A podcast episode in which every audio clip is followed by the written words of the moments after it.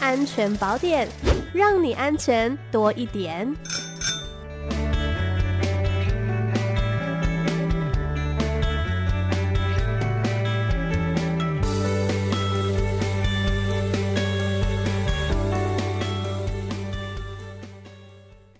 一点四十五分，来到今天的安全宝典单元。好，我们今天的安全宝典单元邀请到的是嘉义县警察局少年警察队的黄显堂组长，您好。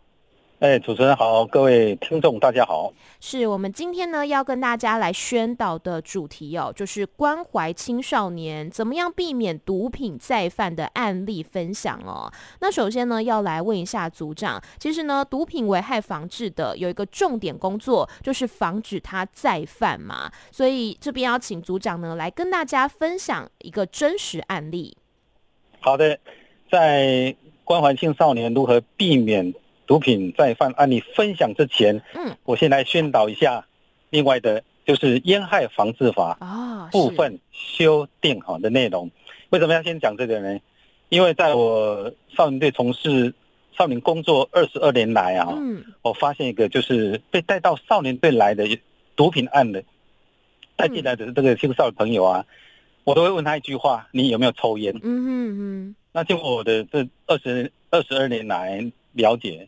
几乎百分之百都有抽烟的习惯了，嗯哼，所以刚好烟害防治法这边有修正，我先跟大家报告一下哈。对，在这个月二十二号，也就是三月二十二号正式实施了哦。嗯，好，那其有其他重点，我就讲其中两项跟毒品有关的。那第一个就是全面禁止电子烟，嗯，也就是说包括制造、运输、贩卖、供应、展示、广告及使用，也就是不能使用啊。嗯，哦，这是完全是禁止。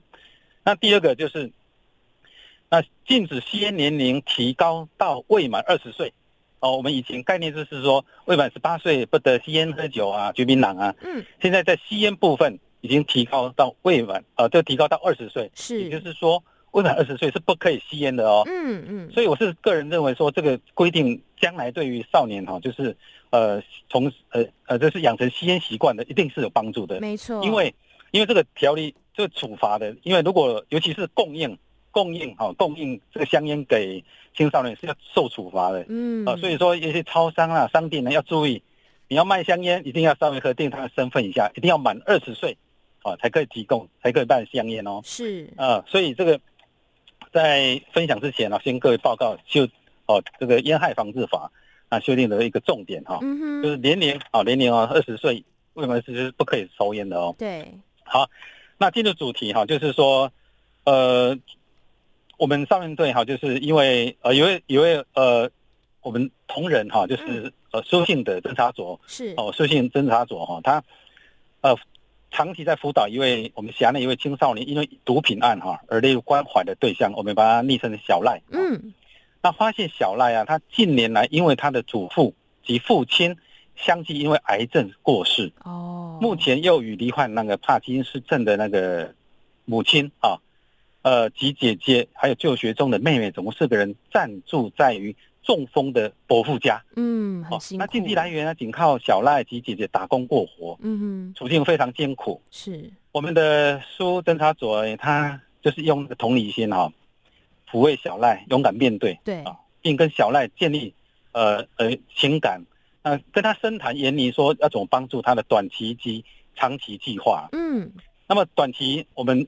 那个先帮小赖就是申请我们警察局的急难救助金，是先协助他啊，就是就医啊等等的这个费用。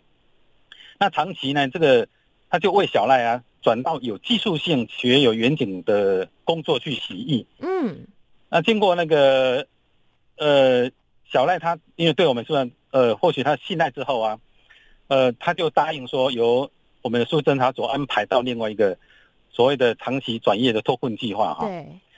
他就帮他找到一个我们辖内有个远东兴业，呃，专责全国统一超商的一个翻修的公司哈，蔡总那边去哈。是。那又把呃就呃告诉小赖他的真实状况及呃家境情形哈，汇报给蔡总知情哈。对。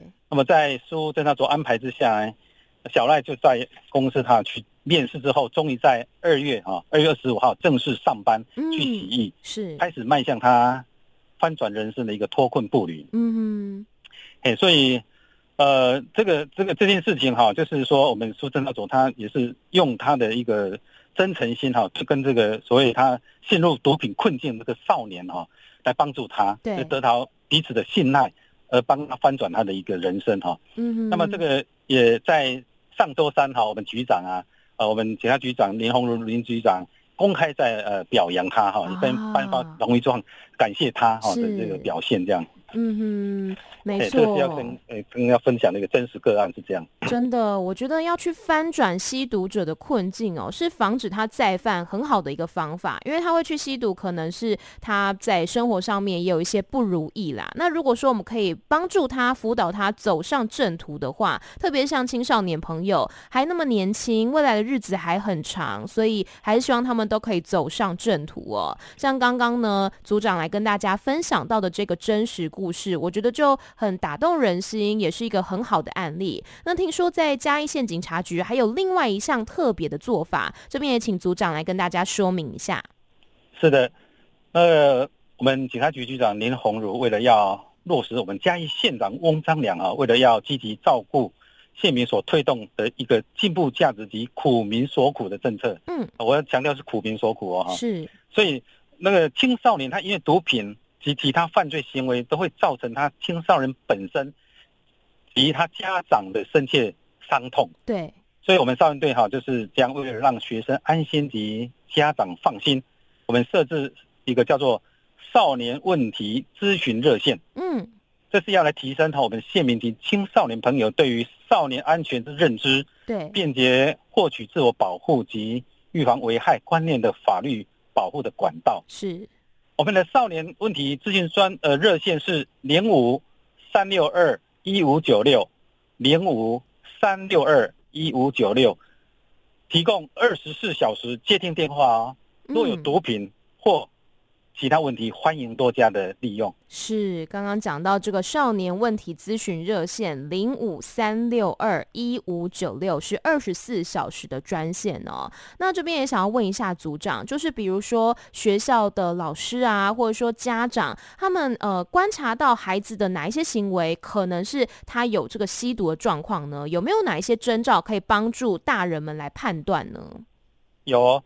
呃，其实我们这个专线弄下去之后，我们呃，其实每天都有接到，嗯，都有接到有关来自于呃家长的、来自于学校老师求助的电话。对。那么，其实，在学校也好，还是在家里也好，我们看到我们的孩子，第一个很明显的就是他的作息明显改变。哦，是的。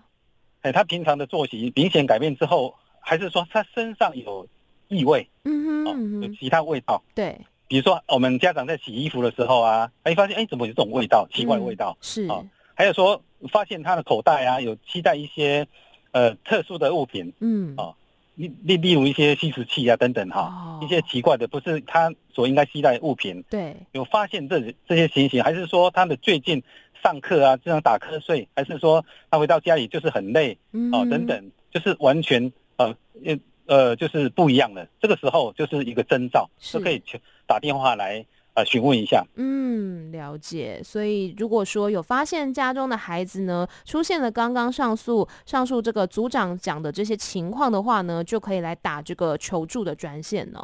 那我们今天讲到的是关怀青少年嘛，怎么样避免毒品再犯？那么组长还有没有什么要来提醒大家的呢？哎，好的。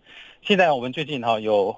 呃，处理几件就是所谓的小蜜蜂啊，是是小蜜蜂，就是说哦，就是他们呃，就是拿毒品去卖，卖完之后再把钱拿回来，有没有？嗯，小蜜蜂这些，结果我们跟他在做笔录访访谈的时候啊，发现几个问题。第一个，他们本身都有在吸食，嗯嗯嗯。第二个，他们的观念就是说，他们认为这种工作是低成本、高利润的一个工作，是。然后我就告诉他，其实你们都搞错了，这是高成本啊，不是第第第一是，因为他们将来一定会被抓，被抓之后有时候被判刑啊，被判刑。虽然青少年有减刑，但是，呃，有些好就就是如果你满十八岁，你看他被判的三年、五年，甚至十年以上，对，有期徒刑啊，是等等，这是高成本的，他们都没有看到这个被抓之后的这些付出是非常非常严重的，是，所以我们就是跟他讲这个概念，讲到这个。这个概念哈，我就想到一个，像是我们那个有关防诈骗的，嗯，他们去当车手啊，哈，去当车手，还是说他们把他的存折啊、金融卡哦出租啊，出租给这个诈骗集团当了人头户，这个啊，对。那我们在跟他访谈的时候啊，做笔录的时候，他们告诉我们一句话，他们说奇怪，我发现他们对于这做这些事情啊，他们的犯罪感。犯罪感很低，他们觉得说，哎，我又不是去杀人，我不是去卖毒品，我不是怎样，我只是去领钱，嗯，当车手去领钱而已啊，还是说我就把我的存折借出去而已啊，好像没有他们的犯罪感不高啊。是，我说你你们都搞错了，这个哈，将来你们要面对的，你们你们是被列入诈骗集团的一一份子啊，你们将来会面对除了刑责之外，还要面对民事的高额的赔偿。对，哦。这个是非常危险的，所以说不是说哎，怎么犯罪感很低啊？嗯，我就是这种概念，都是你青少年必须要一直要跟他们宣导的一个观念，是，这是观念的问题，这样。没错。所以相对的，我们在做一些犯罪预防宣导的策略也也跟着改变啊。我们不是说一直讲，比如说毒品就介绍毒品啊，怎样的毒品危害，其实我们要告诉他们，这个是。是高成本的，对，就是意思说这个是很严重的，对他未来的影响的，嗯，是非常严重的，没错，不用他们想的这么轻松，这么好像说呃低成本啊，这么好就是 不当一回事这样，嗯嗯，哦，所以这个我们的呃我们将来都会。针对这个就是严重性的处罚，刑事、民事处罚，加强我们这方面的宣导。是没错，所以其实我觉得这一些事情哈，不管说这个吸毒也好啦，或者说诈骗案件也好啦，真的是不能只看当下，你要看它长远对你的影响。其实呢，都是会有很长远的这些后果啦。所以希望大家都要特别注意了。那我们今天呢，再次谢谢嘉义县警察局少年警察队的黄显堂组长，谢谢你。谢谢，感恩，拜拜，拜拜。